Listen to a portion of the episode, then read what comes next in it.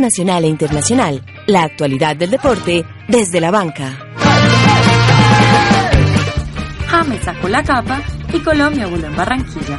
La tricolor se impuso a la vino tinto y es tercera en las eliminatorias suramericanas a Rusia 2018. Argentina se quedó con el Clásico de la Plata. Con Agriolímpico Brasil derrotó a Ecuador en la altura de Quito. El bicampeón de América perdió en suelo paraguayo. Las eliminatorias son noticias solo aquí, en Desde la Banca. El tiburón comió poderoso y eliminó al decano de la Copa Águila. El verde pegó primero ante Patriotas y con ventaja de tres goles puso un pie en la semifinal de la otra mitad de la gloria del fútbol colombiano. De Convita Madrid. Nairo continúa con el maillot rojo. Froome es segundo. Chavito está metido en el cuarto puesto. Hoy también es viernes de ciclismo en Desde la Banca. Cuadrado de vuelta a la vieja señora. Acabó la novela James sigue en el Madrid. Javier Torrente no es más adiestrador albo. El tenis se trasladó a Nueva York. El US Open ya se juega en Flushing Meadows. Comienza desde la banca, conduce José David Duque.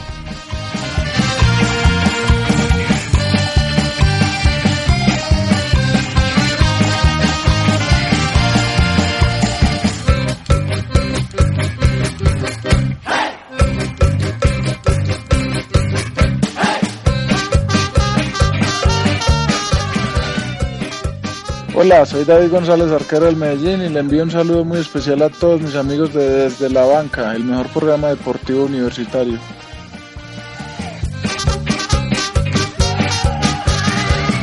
Hola, hola, amigos. Muy buenos días, tardes o noches para nuestra multitudinaria e internacional audiencia. Pero por supuesto.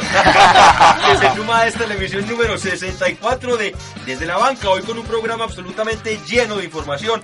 Estaremos analizando lo que pasó en la fecha número 7 de las eliminatorias suramericanas rumbo a Rusia 2018, también lo que será la fecha número 8, donde la selección Colombia irá a tierras brasileñas a tratar de realizar una nueva hazaña y por supuesto también lo que ocurrió en el deporte a nivel nacional, Copa Águila, porque la Liga Águila este fin de semana tiene descanso. Como siempre, todos los viernes a través de Acústica, la emisora digital de la Universidad EAFIT. Bueno, empezamos saludando como debe ser por la derecha, actor de teatro, politólogo Juan Pablo Trujillo Urrea o Truji. José, ¿cómo estás? Siempre es un gusto estar en Desde la Banca todos los viernes. Después vamos y almorzamos. Es Carpita maravilloso. hoy, Cazuelita, Carpita, cazuelita. No, no, ¿Pero no, no. carpita azul o carpita roja? Este es el inicio de siempre un buen viernes y, y esperemos que podamos hablar de la selección Colombia. Me imagino que el señor venezolano debe estar un poco compungido, triste, pero, pero digamos, eh, pudo haber sido más desastroso el asunto para él. Pero por favor, como diría Mauro, a quien le enviamos un fuerte saludo, no se pudo hacer presente el community manager de nuestro programa. Cuando son las 12, 12 de acústica, se ilumina, se irradia, se llena de vida las instalaciones de la emisora de la Universidad EAFIT con la bella, carismática y de mucho carácter María Camila Cáceres. Casi no habla. Se me pegó. Casi no le sale. Eh, hola, mucho gusto de estar aquí otra vez. Hace ratico no venía desde la banca. Estaba pues cumpliendo con unos compromisos. Pero muy feliz de estar otra vez acá y no sé, a darle palo al Medellín. ¿Será que lleva tres derrotas consecutivas? Sí, señora. Dinámico, intrépido y audaz, don Juan David Correa o el poet. Eh, mucho, muchas gracias, José David. Mm, estamos muy contentos pues por el triunfo de la selección. No tanto por el resultado, porque me parece a mí que estamos penando por uno o dos goles eh, pues en la disputa con Ecuador y además con Uruguay estamos compitiendo por diferencia de goles. Entonces yo creo que había que marcar esos dos penaltis o todas las que tuvimos en los primeros 10 minutos. Pero bueno, vamos a estar hablando extenso de esto. Assistant coach del equipo femenino de la Universidad EAFIT, cuota internacional y director de Frecuencia Fútbol, don Dairon Kirox. Vendido. Traidor. Traidor.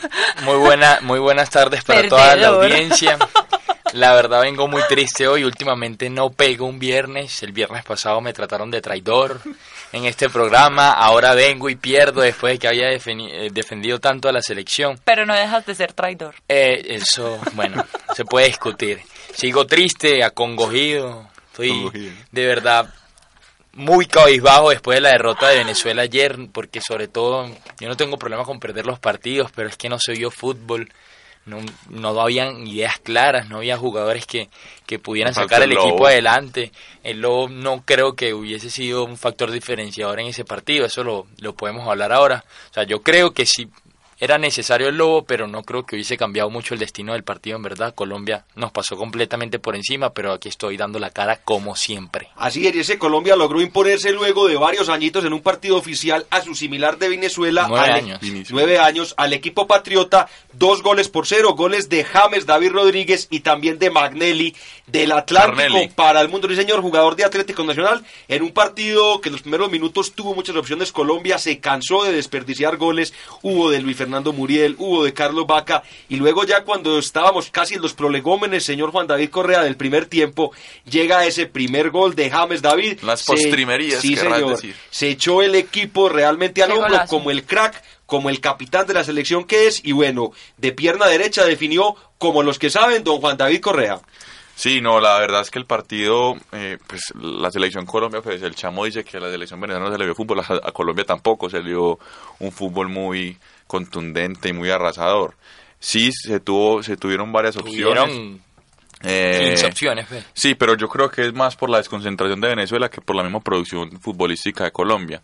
Vamos creciendo, vamos de a poquito, porque otra vez el equipo, acuérdense que se está reestructurando después de esa desmantelada que vino después del Mundial del 2014 eh, donde se salió más de la mitad de la plantilla, pero yo creo que el técnico está haciendo, digamos, otra buena compaginación de los jugadores de a poco.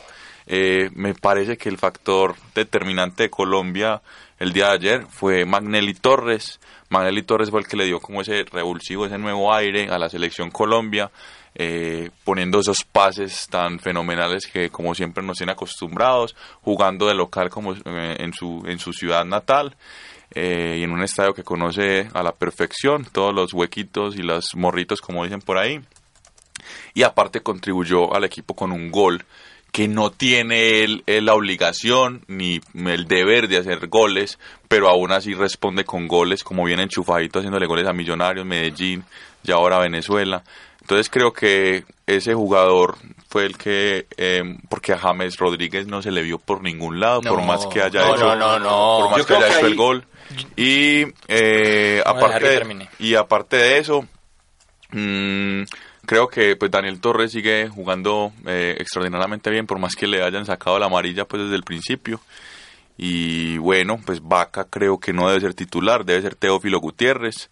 Y mm, pero dejemos algo para ahora, Juan David. Vamos a calmarnos, Estamos en una primera impresión, don Dairon Quirox. No, yo con respecto a la selección Colombia, haciendo el balance primero de la selección Colombia, me parece que los motores del, del equipo cafetero ayer fueron James Rodríguez y Luis Fernando Muriel.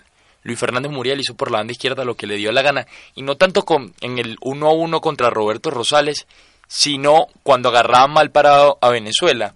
Colombia, eh, de los volantes de contención para adelante, se notó muy superior con respecto a la velocidad de los defensores y contenciones de Venezuela, y por eso nos agarraron tan mal parados muchas veces que quedaban cuatro cinco jugadores contra cuatro. O sea, siempre era un, un, un, duelo eh, bastante nivelado. Cuatro defensas y siempre llegaban cuatro de Colombia. Entonces, por ahí creo que se vio muy mal Venezuela y muy bien Colombia. Camila, muchas veces le recriminamos al profesor José Néstor Peckerman que se la jugaba con los jugadores de siempre, que no le daba la posibilidad a los que estaban en buen nivel. Ayer vimos un equipo que tuvo cambios, algunos obligados, como el caso de Santiago Arias, que no estaba por acumulación de tarjetas.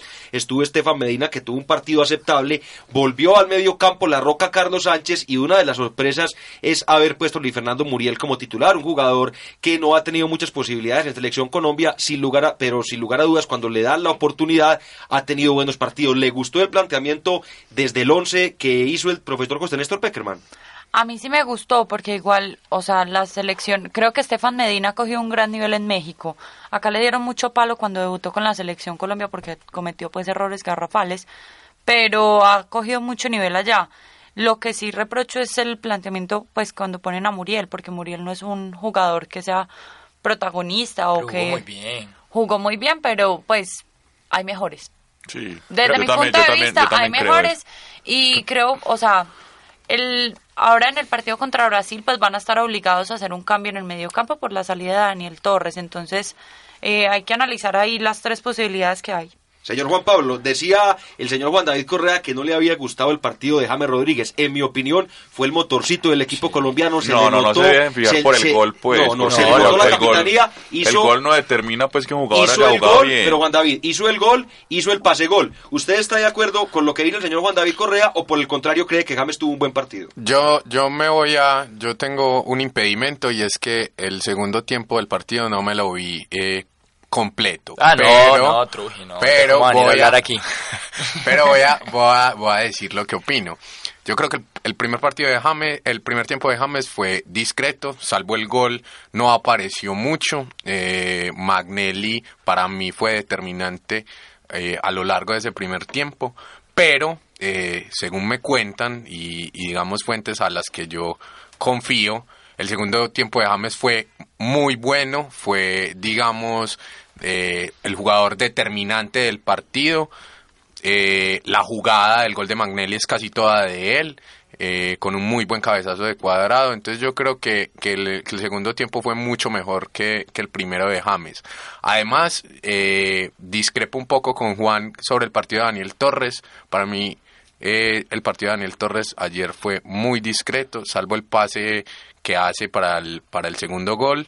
eh, es, es bastante discreto, aunque eh, considero que debe ser el, el jugador que juega al lado de Carlos Sánchez, que hizo un excelente partido. Siempre lo hace la Roca Sánchez. Yo sí quiero defender a James Rodríguez y no porque haya hecho el gol, porque no me suelo fijar en, en esas pequeñeces, pero sí porque fue el jugador que más corrió la cancha. Yo no he revisado las estadísticas, pero estoy seguro de eso. James Rodríguez ha- hace la labor que le toca a Messi en Argentina, o que le tocaba por lo menos, que es bajar a buscar el balón, llevárselo para arriba o por lo menos hacer un pase largo.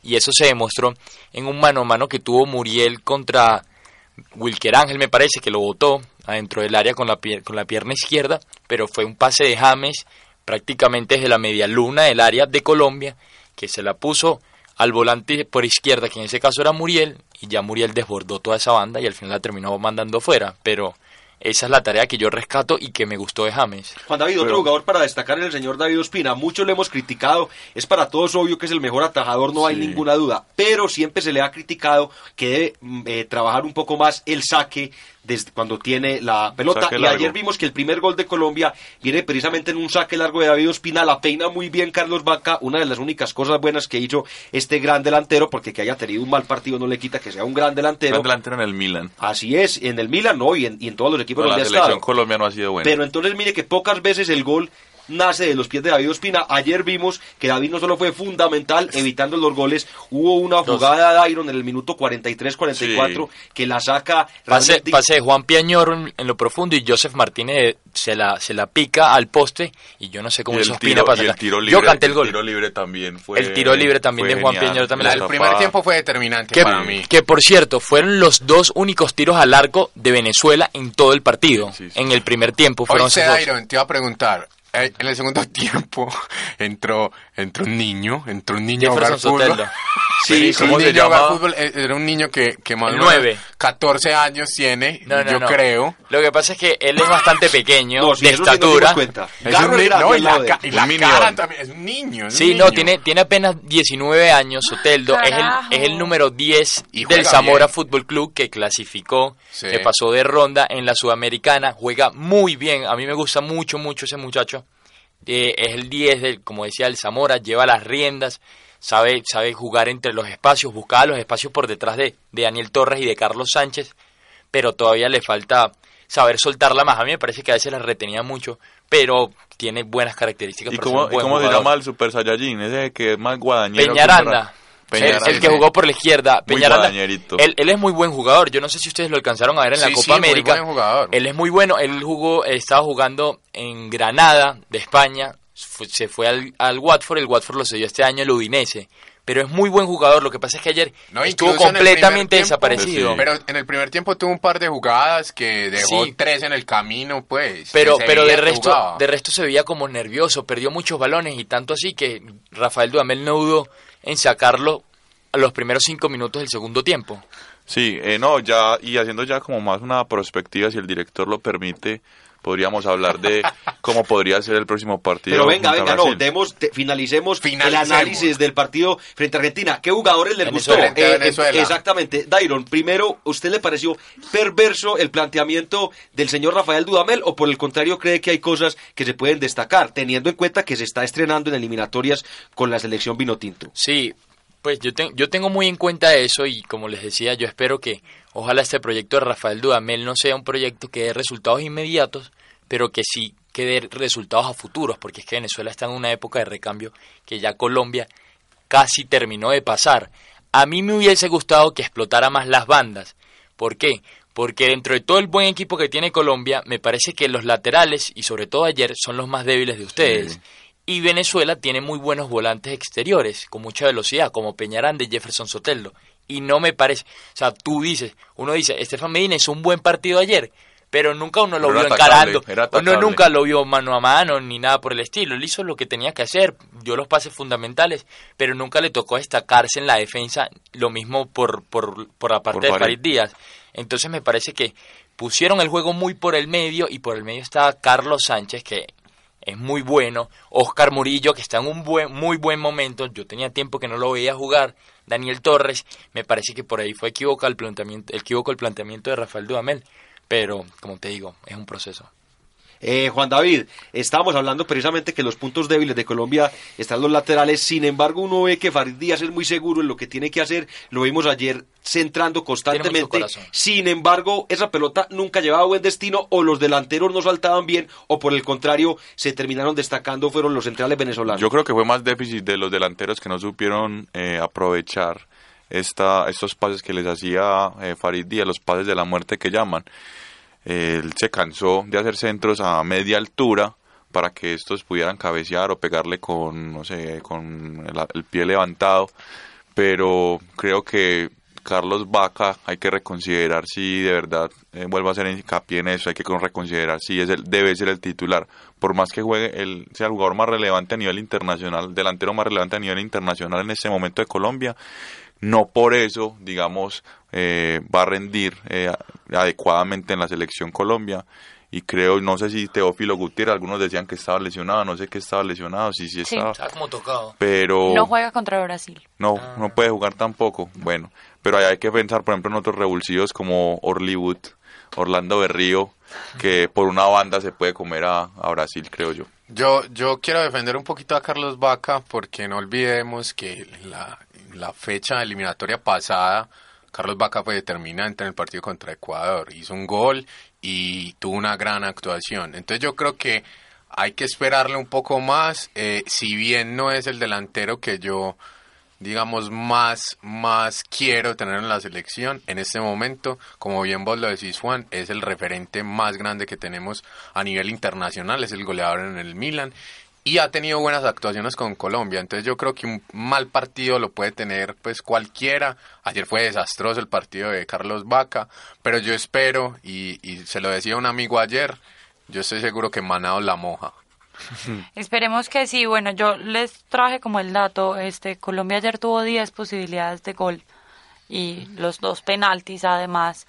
Entonces yo creo que hay como una falla ahí pues en la delantera. Peckerman, para mí Sí. debería como mirar mejor eso porque, o sea, vos tener 10 posibilidades de gol y concretar dos. Sí. Y el sin los goleador es penaltis. James Rodríguez. Y no es Además, eso, el del James, equipo. James Tiene en este, cinco. eh, sí, en este momento sí. Además llegó a 17 tantos con Colombia, ahora está cuarto por de- pues detrás histórico. de, de Asprilla, de Falcao y de Pero- Iguarán. Entonces, además es la primera vez que James falla un penalti con el Con la selección. con la selección Colombia. Pero entonces creo que no es de James, o sea, James ni siquiera es goleador y tiene 17 tantos. Entonces, yo resaltaría del partido de ayer a James Rodríguez, porque donde juegue es protagonista. ¿Y Magnelli no te más- pareció genial? No, Sacate el corazón de... no, la verdad. Rojo. No, la verdad, eh, yo poco me vi el partido porque estaba pues haciendo otras otras diligencias. Y con toda seguridad, don Dairon, que el señor James Pero- Rodríguez. te- ay, qué pena, María Camila, la interrumpí cuando son las 12 de acústica, 27 minutos. Pero, o sea, no tuve la oportunidad de ver mucho el partido, pero yo no lo resalto por por el partido en específico, sino por lo que ha hecho con la selección Colombia, porque tiene muchos detractores, mucha gente que no lo quiere, que hablan mal de él. No, los pero que no son internacional no lo quieren. así pero no, no, no, está hablando de James, pero Ah. partido tras partido con la selección Colombia demuestra que pues que es protagonista, así haga una sola jugada, esa jugada es determinante para el partido. Eh, yo comparto lo de Cami, pero también quiero resaltar lo de Magnelli Torres. El, Sí. el nivel, el nivel de Magnelli es muy bueno. Creo que volvió a ser eh, lo que muchos hinchas esperaban. Yo, por lo menos, yo por, por mi parte, nunca, nunca lo critiqué ni nunca esperé más de él. Para mí es un genio y, y- y lo seguirá siendo por el resto de la, de la historia del fútbol. Pero yo creo que le suma mucho a la, a la selección en cuanto a juego y en cuanto a asociación. Si nosotros habíamos, digamos, nos habíamos Colectivo. aquejado algo en, durante la Copa América e incluso los partidos de eliminatoria, eh, es que faltaba como ese, esa, esa ficha que a partir de El él engranaje. se, se asociaran todos. Y, y, y yo creo que Magnelli es ese jugador. El nodo, como diría el garrito. Exacto, el, el nodo intermediador entre Pero él dos no diría eso de Magnelli. Pero, no diría eso de Magnelli. Pero yo creo que sí, yo creo que más allá como de, la- de las hinchadas o de los gustos que tengamos, pues Magnelli es un gran jugador, como lo es Daniel Torres. Y yo digo que Daniel. Torres es un excelentísimo jugador. Entonces, no. Magnelli, Magnelli va a ser determinante, yo creo, en, en, en las próximas convocatorias. No sé si irá en Brasil, no creo que Peckerman lo ponga, pero, pero va a ser determinante, sobre todo en los partidos como local. Yo quiero hacer hincapié en algo y es una crítica de las pocas que le tengo a la selección de Colombia por lo que vi el partido de ayer.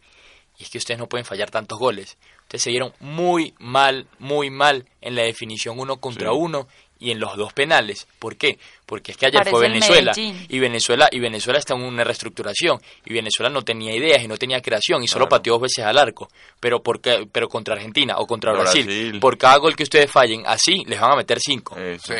así es. No pueden fallar tantos porque es que no eran no eran llegadas nada más, eran ocasiones claras, De claras gol. de gol. Sí, es verdad. O sea, el partido de ayer con ocasiones claras y buena definición era para quedar para que quedara 5 a 0 contando los dos penales. No, y complementando lo que está viendo el Truji, yo la verdad me babeo en Manaos, Magnelli Torres filtrándole balones como siempre lo ha sabido hacer a Orlando Berrío por una banda y Orlando haciendo pases de la muerte. Desde acá se las canto cuando son las 12.30 minutos. No va Magnelli en Manaos, en el estadio Amazonía. Le comento que la séptima fecha ¿Por se complementó, ya vamos a hablar un poquito de eso, se complementó con los siguientes resultados. Bolivia por fin ganó, le ganó dos goles por cero al equipo de Perú. Está en la cuerda floja el señor Ricardo Gareca. Esto en la altura de La Paz, estadio Hernando Siles. Por su parte, el palo de la jornada, hablemos corto de esto, fue el resultado de local, que Ecuador perdió cero goles por tres frente a Brasil, aunque la lógica dice que Brasil es el que gane, en las últimas eliminatorias el equipo ecuatoriano le había ganado a la selección brasileña y Ecuador se ha caído un poco. Recordemos que viene de perder dos partidos consecutivos, era el líder único en las eliminatorias, perdió el primer partido contra Colombia y ahora pierde el segundo. ¿Qué opina usted de ese partido? Por lo menos los goles, porque el partido no lo vimos. Yo creo, yo creo que, que va, Colombia va a tener un partido muy complicado en, en Manados. Eh, Brasil viene, digamos, en alza. Lo que le está aportando ese señor eh, Gabigol, como lo llaman, o Gabriel Jesús. hizo dos. Hizo dos, es muy buen jugador, lo demostró en los Olímpicos, firmó para el Inter de Milán. Tenía entendido que era para el Manchester City en, el, en la primera Manchester temporada City. Sí, del fue próximo Manchester año. City. Sí, el señor. City. Ah, bueno, yo pensé que era el Inter de Milán. Bueno, pero más allá de eso, yo creo que Colombia la va a tener muy complicada eh, con lo que pueda aportar Neymar, con lo que puede aportar Gabriel Jesús, con lo que le pueda aportar Marcelo. Y ahí voy a lo de Juan. Yo creo que más allá, más allá de que yo sea hincha del Nacional, yo creo que Orlando Berrío puede ser una buena alternativa en Brasil por lo que da en marca. Pero venga, terminemos de leer los Ah. resultados de la fecha 7 y nos centramos ya a hablar un poco de lo que será ese partido el día martes. Por otro lado, Argentina derrotó un gol por cero a Uruguay, esto en el estadio Malvinas Argentinas de Mendoza. Buen partido del señor Lionel Messi, el gol fue de él, sin embargo, la pelota toca a un contrario para luego tomar la diferencia, por lo menos irse embocada a las mallas e inflarlas, como dicen los que saben de fútbol. Y el último partido, Paraguay-Chile, el equipo paraguayo le ganó dos goles por uno a los bicampeones de América en el Estadio Defensores del Chaco y entra a la pelea en la sexta ubicación con 12 puntos. Ahora sí hablemos un poco de lo que será el partido de Colombia, que recordemos será el segundo juego el día martes, fecha número 8. Empieza con el partido Uruguay-Paraguay y de ahí sigue el partido que todos estaremos pendientes, Brasil-Colombia. Ese partido de Ecuador-Brasil, pues para empezar a hablar de lo que será el Brasil-Colombia, me sorprende bastante el resultado, aunque no pude ver el partido completo. Después de la derrota de Venezuela yo no quería saber nada de fútbol, básicamente. Eh, me sorprende porque Ecuador es muy bueno, o sea, ha sido el, el equipo que más se ha destacado esta eliminatoria y aparte estaba jugando en Quito en su altura, en su estadio, que suele ser duro, que suele ser duro para Brasil, y no solo para Brasil, sino para todos los equipos. Entonces, eh, ese resultado 3 a 0 a favor de Brasil no me dice tanto de que Ecuador está muy mal, aunque sí me, me generan dudas sobre el equipo de Gustavo Quintero, pero me dice antes que Brasil viene muy, muy en alzas. Y eso me preocupa para Colombia allá en Manaus. Sí, sí, viene de empatar pues con los Olímpicos, unas eliminatorias que está haciendo muy buenas. Y la verdad es que, o sea, Ecuador, respecto a Ecuador, por ejemplo, me parece que, como dice el, el célebre dicho, sube como palma y baja como coco. Entonces le va a pasar lo mismo que el, el, Deportes Tolima, pues a nivel del fútbol colombiano, pues la analogía sería esa, creo yo. Creo que el que van a sacar de ahí va a ser Ecuador, porque no creo que Chile se vaya a quedar pues como muy muy muy rezagadito y lo mismo Paraguay que se está metiendo en la pelea. Yo estaba confundiendo al señor Gabriel Jesús con el que sí jugó en los Olímpicos que se llama Gabigol Barbosa, Gabriel. Barbosa, sí, que sí lo contrató el Inter. Mire, y hablando de antecedentes de lo que será ese juego el día martes entre Colombia y Brasil, Colombia en los últimos cuatro partidos no le ha logrado marcar ningún gol en condición de visitante a ese equipo. En el año 1977 caímos derrotados cero goles por seis, en el año 2000 Ay, caímos, caímos un gol por cero y en las últimas, el, últimas eliminatorias hemos, ¿no? cero, hemos empatado tanto en el 2004 como en el 2008, lo cual es un buen indicio. Recordemos que en las últimas eliminatorias no jugamos, ya que Brasil, por ser país local anfitrión, no tuvo la necesidad de ir a estas clasificatorias. Don Juan David Correa no, Henao. ¿Quién no se acuerda de, de Lara, del técnico ese perdedor que tuvimos de técnico en, en, Colombia, llorando a moco tendido en el Maracaná. Porque le empató, a porque le empató un 0-0, le sacó un 0-0 a Brasil. Y máxime que yo me acuerdo que tuvimos muchísimas más opciones de gol que Brasil porque nosotros nunca nos hemos creído el cuento de que le podemos ganar a Brasil. Incluso a Yepe le anulan un gol en ese partido. Le anulan un gol. Que, y, era, que era válido. Y Darwin Quintero se comió esa cancha de una manera fenomenal y no, no, no nos salió el gol por ningún lado. Pero creo que ya estamos como a una altura futbolística para poder hacerle al menos daño a Brasil, al menos hacerle un gol, que ya con eso nos puede poner al menos a un empate. Pregunta para el que la quiera responder, así la tiramos, así la tiramos. ¿Qué cambio realizarían ustedes si fueran el técnico de la selección Colombia, señorita María Camila Cáceres, en ese partido que tendremos el día martes, 7 y 45 hora de nuestro país, frente a la selección pentacampeona del mundo y ahora que tiene su medallita olímpica, que era lo único que le hacía falta en el fútbol internacional? Yo definitivamente me gustaría responder esa pregunta. Eh, yo cambiaría... Se le Camila, Camila hablar. Ah, qué pena, sí, Camila, sí. mujeres primero, Dale, por dale, favor. Dale. Bueno, hoy. A mí, yo defini definitivamente cambiaría primero a Carlos Vaca, adelante. Yo no sé si va a poner a, a Roger Martínez, si va a poner... No me está diciendo edad. que Teófilo no está. Entonces no sé si va a poner a Orlando Berríos y que le toque ahí una labor más de nueve. No, pero no, no, donde lo, pero lo se, ponga se, lance para la banda y que ponga quizás a Muriel por ahí un, po un poco más de nueve podría ser una opción.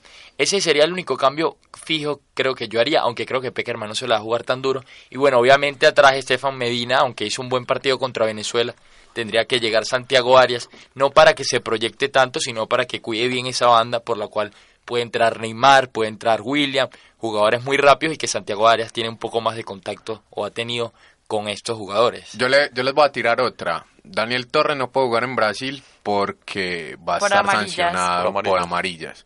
¿Quién debe acompañar a Carlos Sánchez? Sebastián Pérez. Pero Para mí Sebastián, no. Sebastián Para Pérez mí, está, en está en un No, nivel muy regular, pero David. Para mí no. en la mí selección no. Colombia ¿Quién estuvo mal, está? en mal nivel, Está por ejemplo, Celis. en las Está eliminatorias. Celis, está Barrios y está Pérez. Para mí es Wilman Barrios el jugador. Yo también, Sebastián Pérez, porque, porque me parece que puede ser Yo contraproducente para él. Recordemos, recordemos que acaba de irse al fútbol argentino y una mala No presentación con la selección Colombia podría poner algún sector de la prensa en su contra. Imagínense qué dirían si Aparte contra señor- Brasil. Aparte contra Brasil, que será un partido muy complicado. Yo creo que hay que cuidarlo un poco. ¿Usted por qué lo pondría? ¿Qué le parece que le pueda dar que no dé el señor Guillermo Celis o, o el señor Wilmar Barrios que sí del señor Sebastián Pérez? No, porque viene a hacer unas eliminatorias muy buenas, es un precedente directo. No pensemos en los Juegos Olímpicos, pensemos en las eliminatorias, en el partido de Bolivia que se hizo contra Bolivia. Sebastián Pérez fue magnífico y hay que yo creo que respaldaron ese Pe- aspecto. Pero está bueno, Sebastián Pérez en otro momento. Ahorita, ahorita de verdad está muy bajo futbolísticamente. Yo creo que no juega desde la final de la Copa Libertadores. Exactamente. Entonces,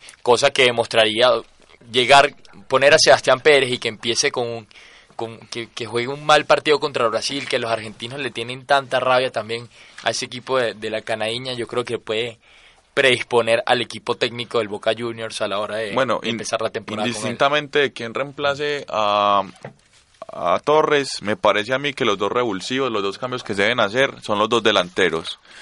Yo pongo a Orlando Berrío por una banda y saco a Muriel y pongo a Roger Martínez de 9. Ese sería eh, mi titular. Así es, señores, para que vamos avanzando porque tenemos nueva sesión, ya la estaremos presentando. Les comento que la fecha número 8 se complementa con los siguientes encuentros. Venezuela-Argentina, Don Dairo, partido complicadísimo para su selección. complicadísimo, sobre todo por la mala participación en, en los últimos minutos. Nos expulsaron dos jugadores, nos expulsaron a Wilker Ángel, que es titular central, juega en, en Rusia. nombres tan bonitos. Y nos, y nos expulsaron a Rolf Felcher, que es el lateral por la ¿A izquierda. quién? A Rolf Felcher. Lo que pasa es que él es él es extra De patriota, yo no sé cómo, cómo Él- lo diríamos, Líbano, pero nació, nació, nació en Venezuela como a los dos años, se fue a vivir a Suiza porque es de familia suiza y ya se quedó por allá. De resto, aparte, Vizcarrondo también salió lesionado. No sé si vaya, si vaya a jugar o si esté bien. Arquímedes Figuera, que fue el acompañante de Rincón ahí en la contención, tiene doble amarilla. Iba a Argentina, venir a Nacional Arquímedes Figuera. sí, Sí. Arque- eh, Argentina por su lado no va a tener a Messi ni va a tener a Dybala.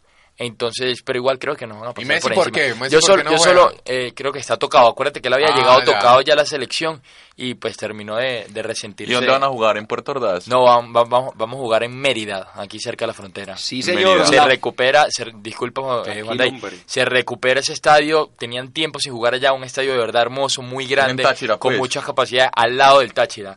Y Ah, ya, ya. El, est- el estado se llama Mérida, ciudad Mérida. de Mérida es la capital. Ya. El estadio de las siete Águilas Blancas, esperemos que pueda estar a la altura de las eliminatorias. Y lo de Magnelli, José David, que vos lo ibas a decir, ¿por qué no iba a jugar Magnelli? No, porque eh, el partido que piensa plantear el profesor José Néstor Peckerman es un partido rápido, es un partido donde un jugador como Magnelli, que es el encargado de darle la pausa al equipo, no está programado y él quiere jugadores que aparte de tener una, una función ofensiva como es la de Magnelli, le puedan colaborar un poco más con la marca. Por eso vería yo más ahí a un señor como ya sea Juan Guillermo Cuadrado o el mismo Edwin Cardona, Edwin Cardona. quien en los últimos partidos los hemos visto también poniendo algo y también tiene más peso muscular, tiene más estado físico, está más No. joven. De pronto Magnelli podría ser un revulsivo, como usted lo dice, señor Correa, para los últimos minutos del partido, cuando le dé la posibilidad de entrar a un delantero al cual Magnelli pueda surtir de pelota. Señores, esta fecha se complementa con los juegos Perú-Ecuador, clásico, clásico, y Chile-Bolivia. Recordemos muy rápidamente antes de la nueva sesión que Argentina es líder de las eliminatorias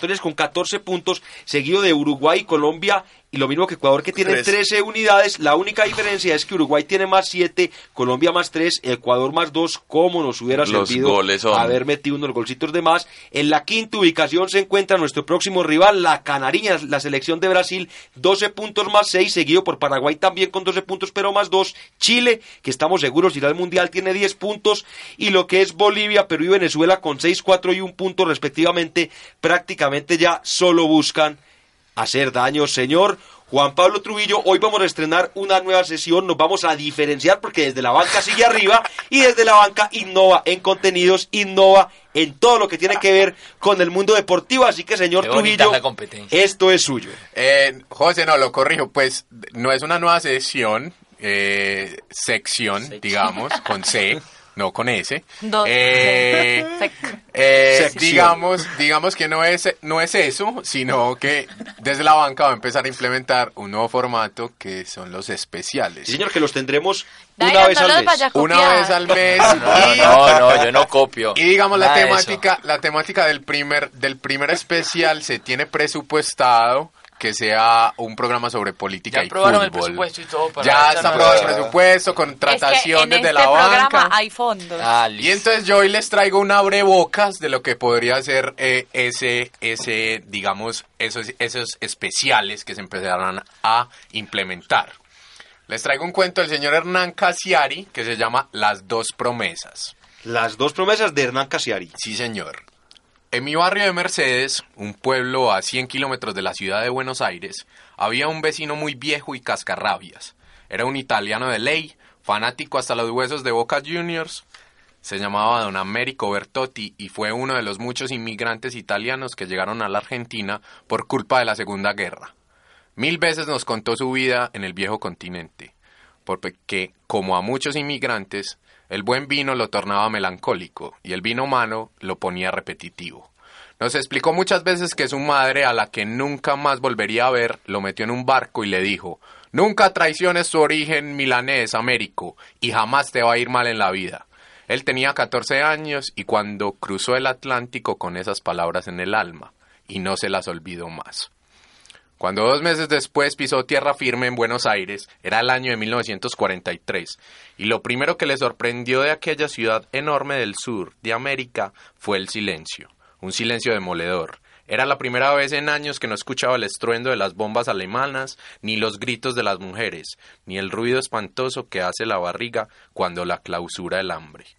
El jovencito llegó solo, desde Milán, obnubilado y con el pelo hasta los hombros. Al pisar la tierra se encontró con el primer gran problema en suelo extranjero. Para trabajar, le dijeron, había que cortarse el pelo. Y después llegó el segundo problema. Para ir a la peluquería había que tener monedas en los bolsillos. Y al caer la tarde descubrió el tercer problema. Para tener monedas había que trabajar. Era el círculo vicioso de los obstáculos. Descubrió que Argentina era un pueblo de pelicortos. Las modas europeas no habían llegado al sur del mundo. Los inmigrantes europeos se reconocían por las calles por el calzado pobrísimo y por las mechas sucias y largas. Muchos tenían el mismo conflicto que él, y entonces en el puerto escuchó un rumor. Había una barbería en el barrio de La Boca que le cortaba gratis el cabello a los inmigrantes, con una condición, pero nadie le explicaba cuál era esa condición. Y para allá se fue el pequeño Américo. El barbero, que era un criollo de enormes espaldas, lo recibió con una sonrisa y le dijo que lo rapaba gratis si prometía que desde esa tarde y para siempre sería incondicional de un club de fútbol que se llamaba Boca Juniors. El joven Américo, sorprendido por tan buen negocio, juró con solemnidad que siempre sería hincha de Boca. Lo juró como solamente puede jurar un chico hambriento, de verdad y para toda la vida. Esa tarde Américo salió de la peluquería sin un pelo en la cabeza y con dos colores nuevos en el corazón, el azul y el amarillo. Después pasaron los años, llegó el peronismo, luego se prohibió el peronismo y aparecieron nuevos gobiernos. Algunos muy malos, otros bastante peores. Américo se casó con una buena mujer, tuvo hijos y siempre vivió en mi pueblo Mercedes, exactamente a dos casas de la mía. Por eso conozco esta historia. Prosperó mucho desde que llegó de, Milán con una mano atrás y otra adelante, y siempre pensó que su buena suerte en la vida había tenido que ver con esos dos juramentos nunca rotos, el de su madre, de no traicionar jamás su origen milanés, y el del viejo barbero del puerto, ser hincha fanático de Boca Juniors para toda la vida. Pero Dios a veces es irónico, o hijo de puta, o quizás solamente le gusta demasiado el fútbol y sus variantes, porque a don Américo lo esperaba en la vejez una broma divina que se iba a que iba a ocurrir el domingo 14 de diciembre del año 2003 a las 7 y cuarto de la mañana. Para el resto de nosotros que también estábamos en el bar del pueblo mirando el televisor, aquel fue solamente un partido de fútbol entre Boca Juniors y el Milán, que jugaban la Copa Intercontinental en Japón. Un partido importantísimo, el mejor equipo de América contra el mejor equipo de Europa, pero en el fondo únicamente un pasatiempo. Para don Américo, sin embargo, era algo más. Para él, pobre viejo, aquello no fue un deporte sino una tortura. Hinchara para quien, para quien hinchara estaría rompiendo uno de sus dos juramentos. Ya hacía el calor insoportable de diciembre, a pesar del madrugón, don Américo estuvo acodado en la barra del bar frente a la tele desde antes de que la televisión conectara con Tokio. El viejo lloraba de antemano porque todavía no había decidido qué traicionar, si al pueblo donde había nacido o al pueblo que lo había adoptado. Cuando empezó el partido él seguía llorando. Nosotros miramos más a él que a la pelota. Nos gustaba el morbo. Siempre es más interesante ver sufrir a un hombre que ver transpirar a 22. El primer gol fue de Milán. Américo se levantó de la silla y gritó: ¡Vamos, carajo! ¡Forza Milano, merda puta! Después se sentó y siguió llorando a moco tendido. Seis minutos después fue el gol de Vaca. Don Américo se levantó y gritó: De boca.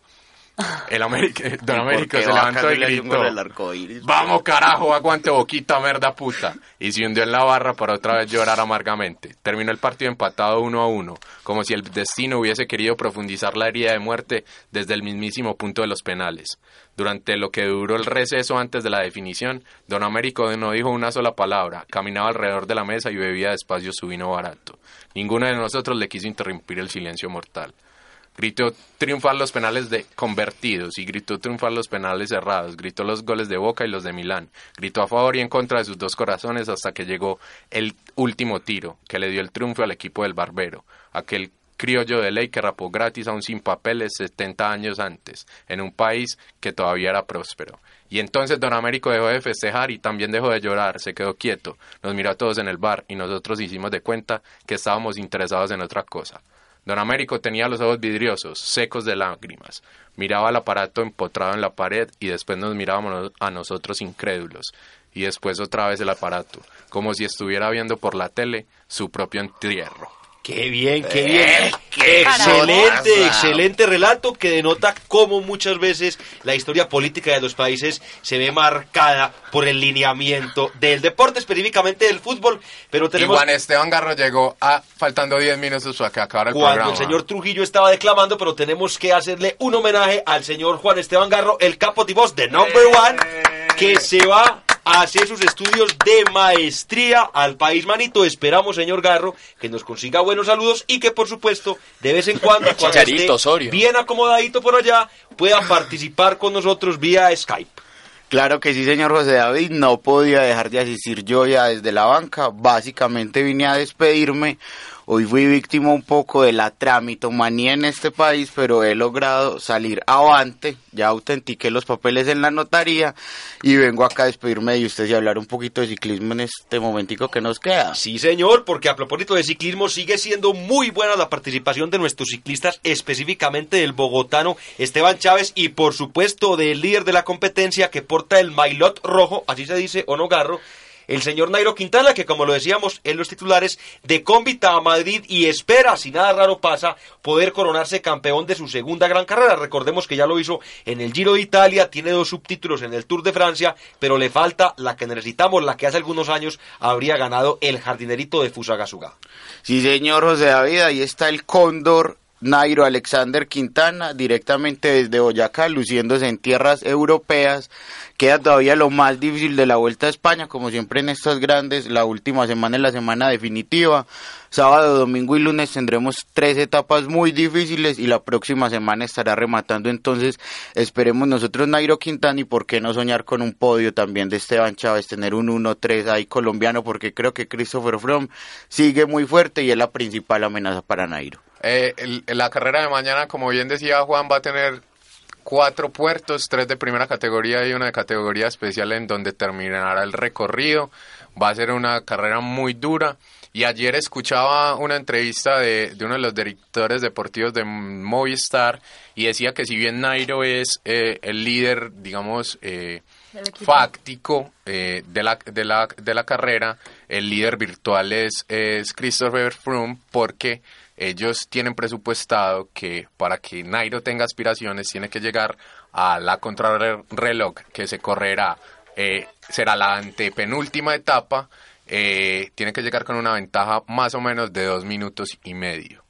Muy brevemente, volviendo al tema futbolístico, porque tenemos que hablar ahora de otros deportes, también estaremos conversando sobre lo que pasa en el tenis, que en este momento está en plena actividad en la capital del mundo, Por partidos válidos por la Copa Colombia, señor Garro, su equipo, el Deportivo Independiente Medellín, Ahí cayó, teníamos que hablar de cayó con un marcador global de Hablamos el programa, Medellín ahora. Cayó con marcador global de 5 goles por uno, señor Garro. ¿Qué opina usted de ese partido? Pues del partido no mucho, José David. eh, ida y vuelta, lo más desastroso que nos deja a nosotros ese partido contra Junior es la lesión de Leonardo Castro. La vamos a sentir el resto del semestre, sobre todo por el jugador y porque era un gran momento para consolidarse, pero ya tendrá el desquite en la Copa Libertadores. El Medellín, muy humildemente, no tiene cuatro ni cinco equipos como eh, el del frente. No, muy humildes, muy humildes son, muy humildes. Tiene dos, eh, ni dos equipos alcanza a tener el Tiene Deportivo la segunda Independiente Medellín. más cara del país. Yo, nómina, no varios equipos, Ah, que es eso. diferente. Entonces yo creo que el Medellín debía priorizar torneos y dentro de esa priorización la Copa Colombia Pierde. en este caso era así la, O sea, la que se o sea, descartaba. el Junior no ganó, no ganó, sino que Medellín priorizó y quiso perder. no, no quiso perder, pero no las quiso perder, en alternativas parte, que puso... Medellín... Dale. No, no, dale, dale. No, no, no, yo no digo que quiso perder, eso no, pues no, no se defiende. Pero Pero no tuvo una gran, pues no tenía unos grandes representantes dentro de la cancha. Medellín tiene muchas Pero falencias, salvo sobre Marrugo, todo. para mí jugó el mismo equipo. Pero Mar, eh, ¿qué? Para salvo. Marrugo contra Junior jugó el A mismo ver, equipo. hagamos- Jugó el mismo equipo, pero no estaba la titular. David González no jugó en ninguno de los Salvo dos esos partidos. dos. Ah, no, no y, salvo esos dos Medellín, y. Medellín venía de jugar el día anterior. Junior en el partido de ida, en el 3-0. Ajá. Junior había Ah, jugado 3-0, martes sí. Suramericana y Medellín jugó miércoles y viajó a Barranquilla. verdad. No, pero estamos hablando del de vuelta. Sí, pues, pero no vos perdés 3-0 allá. y ya, chao. Te voy a decir una cosa. Estuve en el estadio, Ajá. no sé por qué, pero fui. no sé por qué. Porque somos todos en uno. No, pero bueno, la boleta había que comprarla, había que recargar. Salieron a unos precios muy económicos para abonados, o sea, las populares estamos hablando de que valían 5 mil pesos. Como cosa rara. Muy bien, no, muy bien. valían 5 mil pesos. Venís de perder un 3-0, no, Nacional puedes aspirar hacer eso mucho. también. A mí me parece muy bien eso. ¿Pueden creer ustedes que tuve que comprar revendida? O sea, la logística del Medellín es perversa. Compré una boleta revendida, no había para los abonados, boletas en taquilla, habían tres taquillas. Aproximadamente cinco mil personas se quedaron afuera del estadio, Abonados. de todito. Ah, bueno. Sí, pues Pues, porque preguntarle a los 5000 como que Sí, muy como berraco, complicado pues. puedes Eh, hacer el focus group ahí la cosa. Pero, uy, pero, o sea, me refiero es a la mala logística del Medellín. ¿Cómo es posible? O sea, le venden las boletas a los, a los revendedores y las boletas de las populares estaban en 40 mil pesos, una boleta que valía 5 mil. Para un partido que Medellín iba perdiendo 3-0 Contra Junior. contra Junior y que ni siquiera era la nómina titular y era la Copa Colombia, o sea, no estamos hablando de la Suramericana. Sí, sí. Esa es la priorización. O sea, la priorización para Medellín en este momento es la Copa Suramericana. Por Ah, no, su- no, es que ellos están ahitos. Oigan esa palabra, ahitos. Ahitos. De, Vocabulario de- no, del triunfo. extenso, ellos ya están No, reventados del triunfo. Ellos, ellos, ellos tienen la potestad de decidir qué priorizan y qué no. Pero- Para nada, Medellín tiene un 3-0 a favor en, en Suramericana, pero viene de perder tres partidos en línea de Copa y de Liga. O sea, perdió el Clásico y perdió los Nacional dos con Junior. por todo, 3-0 contra el Patriotas. Eso le quería todo. decir para que conversemos un poco porque también tenemos que ir con el dato de cierre y ya el señor Jonathan Jiménez, a quien le agradecemos el espectacular control allá en el máster, pues ya nos está haciendo caritas. Atlético Nacional le ganó tres goles por cero a Patriotas y el día 7 de septiembre estará el partido de vuelta en la casa de Patriotas, ciudad de Tunja, señor Trujillo Urrea. Yo creo que lo más destacado de ese, de ese partido es la actuación de Daniel Bocanegra, que no entiendo por qué no está en Barranquilla, y eh, la lesión que sufrió Ezequiel Rescaldani, sufrió un impacto muy Ah, sí, fuerte, quedó sí. Inconsciente completamente. ¿Y sobre- por Eh, fue, fue bastante fea la, la imagen porque, porque en serio parecía que, que fuera más grave, pero por fortuna no tiene eh, nada de gravedad, tiene una un trauma cráneoencefálico, pero que no, ninguna lesión importante. Creo que se despertó pletórico al saber que no, pues digamos que reeditó la emoción de saber que está en el mejor equipo de América. Sí, Por señor. supuesto, en el verde por que te quiero ver de Atlético Nacional. En otros resultados de la Copa Colombia, el Deportivo Cali quedó eliminado tras empatar a dos goles con el Deportes Tolima No y caer por la definición de los tiros penal 4 por 2. En el otro partido, recordemos que estamos en cuarto, son cuatro partidos. El equipo de la capital de la República, Santa Fe, se impuso un gol por cero a la equidad y tendrán la vuelta en el mismo estadio, teniendo en cuenta que el Nemesio Camacho el Campín se encuentra en refacción, en remodelación por el geotextil el día septiembre 8. Señores, se nos va acabando el tiempo, don dato de cierre. Don Dato de Cierre. Me iba a decir a mí y metió Dato de Cierre. Iba a decir Don Juan Pablo Trujillo, pero Dato de Cierre. No, como tenemos, eh, por ahí me, me informa que todavía tenemos tiempo. Sí, tenemos para que cada uno dé su dato de cierre. Tú puedes dar tu dato de cierre prolongado. Tenemos, re- ten- tenemos reposición, tenemos reposición. Digamos, como retomando un poquito los, los titulares, eh, Juan Guillermo Cuadrado se confirma que vuelve eh, a la Juventus. Me parece maravilloso Préstamo. que Juan Guillermo Cuadrado vuelva a la Juventus porque en Chelsea no iba a tener cabida, en Juventus ya está de alguna manera Oye, consolidado. pero esa es primicia tuya de hoy, ¿Cómo así? Esa noticia. El, el- el- el señor está manejando los Pues hilos yo- y también No tiene la la sabía, posibilidades, no la- no señor tenía Trujillo, idea. teniendo en No cuenta tenías que idea de eso, Juan Esteban. es que en este programa Pero somos innovadores, nada. somos Ah, innovadores y damos la noticia ¡Qué bomba! Juan Guillermo, Juan Guillermo Cuadrado vuelve. Ve- ve- Yo le recuerdo al señor Garro que nosotros tenemos programas cada ocho días. Entonces nosotros re- Pues retomamos, porque como usted no había vuelto, de más, de más que se le olvidó, nosotros retomamos los hechos deportivos que ocurrieron durante toda la semana. Y porque entonces que hablamos del lago de Coadonga o, o hablamos o hablamos o hablamos de las fechas Dicen ya que James se queda en el Real Madrid también. Sí. Exactamente. Otra primicia. En los titulares estaban las dos, esas dos primicias. Listo. Porque, porque digamos, a nosotros lo que no, no- lo que nos interesa no son las primicias, Juan Esteban. Es el Ni la inmediatez de la información, es el análisis Como que hay el que detrás acabaste de de los. Y de hablando, Juan Guillermo Cuadrado en la hablando, Juventus. hablando Por de ejemplo, análisis, que está muy consolidado. Juan Guillermo Cuadrado en la Juventus tuvo una grandiosa actuación en la temporada pasada. Trujillo, hablando de análisis, me preocupa seriamente el hecho de que James Rodríguez se quede en el Real Madrid porque de verdad yo estuve revisando la plantilla y no cabe en la convocatoria de Zidane con respecto a lo que Zidane le gusta. Como pues, la quinta obviamente alternativa. es como la quinta alternativa y lo que digo, o sea, no es que se va a quedar en la banca, se puede terminar quedando afuera de las convocatorias de los partidos. Que Y se es- vaya a jugar a Las Palmas. Y es la quinta alternativa estando el señor Karim. Benzema y Cristiano Ronaldo lesionados. Imagínese usted Imagínate. cuando esté en plenitud de condiciones. Por eso. Pero hay algo cierto ahí. Entran dos, entran Benzema y Cristiano a la convocatoria, tienen que, salir, tienen que salir dos. El Asensio no va a por salir. eso, pero el motivo por el que se queda el señor James David es que nadie ofreció los 70 millones de dólares que había pagado el Real Madrid y Florentino es Pérez no va en ningún momento a perder tanta plata porque recordemos que Él no va a pagó perder 80 plata, millones no de dólares, plata, señores. no, él no Yo pierde. creo que ya sí podemos ir empezando con el don dato de cierre. Lo que pasa es que me confundí, señor Trujillo, porque usted fue la persona que implementó esa sesión, entonces a mí se me viene siempre a la mente Sección. cuando hablo de datos de cierre. Me están corrigiendo. Hoy está Cesaralo. Gran saludo a Cesaralo, gran programa que están haciendo. Ahora ¿En sí, dónde están haciendo César Ale? en ¿Dónde Win? Sports. Ah, sí. Win con- Sports, señor. Sports. Con Iván, con Iván. Eh, se- bueno, empecemos con nuestra sección. Con nuestra sección, ¿está bien dicho? Sí, sí, sí. De dato, de dato de cierre, don Dairon Quirox. ¿Cuál es el suyo? Bueno, la verdad todavía estoy cabizbajo por lo de la derrota, no tengo ganas de dar dato de cierre, pero solamente Y eso que le voy- regalamos dos penales. Voy, voy a confirmar lo que les había dicho ahorita de que Messi no va a jugar contra Venezuela, ya se volvió para, para Barcelona, parece que tiene un dolor inguinocrural. O sea, no sé, inguinocrural. Ese es el dolor que tiene Messi, se estará devolviendo para Venezuela, alma. O sea, para Barcelona. Esperamos que Venezuela pueda sacar un- algún Sí, resultado señor. contra, el Gen- contra, Eh. David se nos saltó decir que Atlético Nacional ganó el clásico, o tradición más del clásico montañero. Sí, Sí, sí, sí. Se nos había, cierre, sí, se nos había pasado esa, y eso también es una primicia. Y con gol de Mac.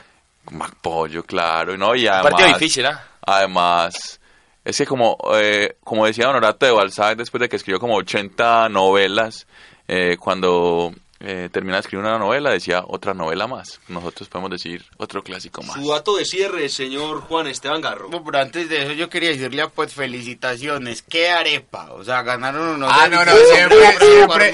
No, ¡Qué pero ellos, pero No, ellos son no muy voy a humildes. Sí, ellos son no- muy humildes. Yo no voy a decir que, son, que no son méritos, pero hay una cosa y es, el que no los hace los ve a hacer. Medellín no tiene quien los haga, pues se los Pero, meten todos. pero, pero, pero, ¿cómo así? David González también fue figura. O, Claro. o- o- o se acuerdan del mano a mano que le saca Borja. O se acuerdan del, pues...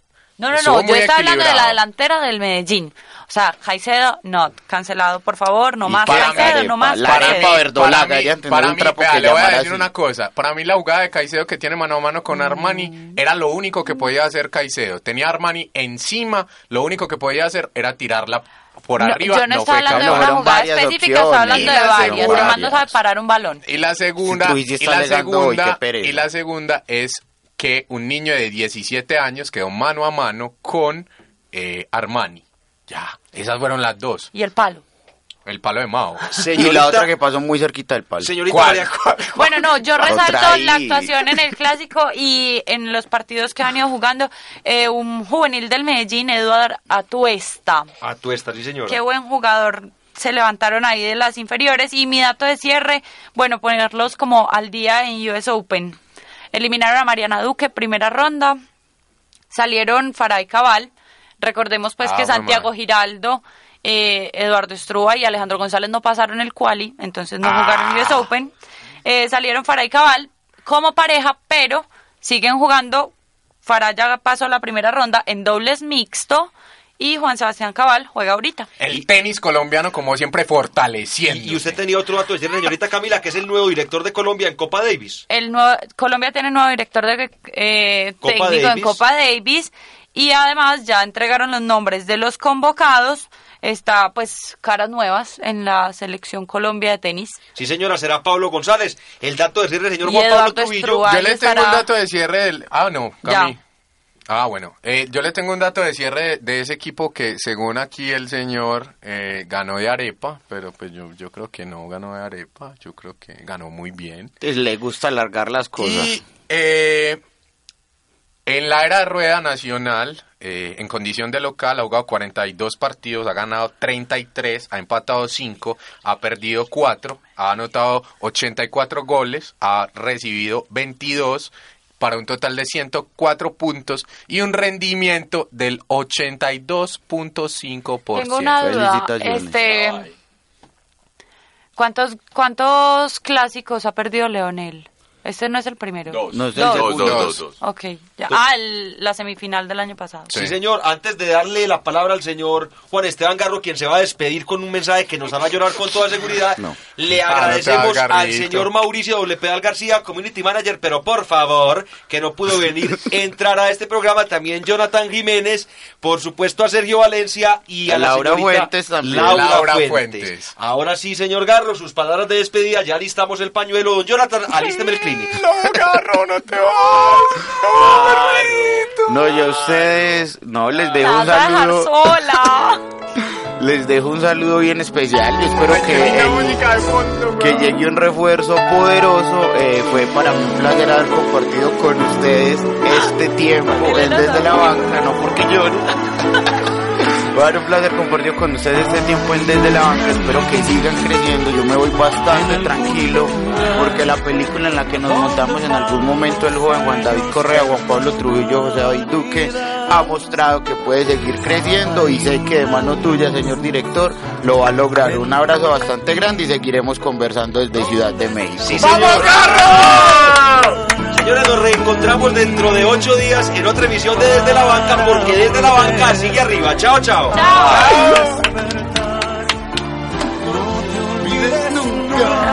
Qué buen detalle que le yo, doctor. Cigarrillos.